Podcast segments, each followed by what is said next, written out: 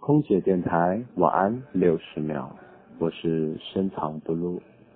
今天呢，刚好在家里休息，所以最近在家里休息的时候都有去规划行程。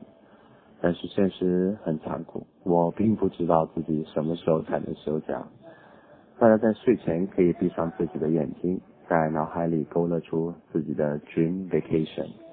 还有最近看过一段文字，感觉写的还不错，跟大家分享一下吧。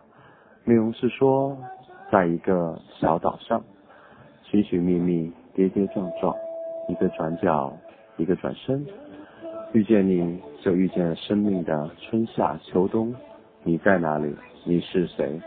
都不重要，因为上一秒我们已经不记得，而下一秒我们更不知道。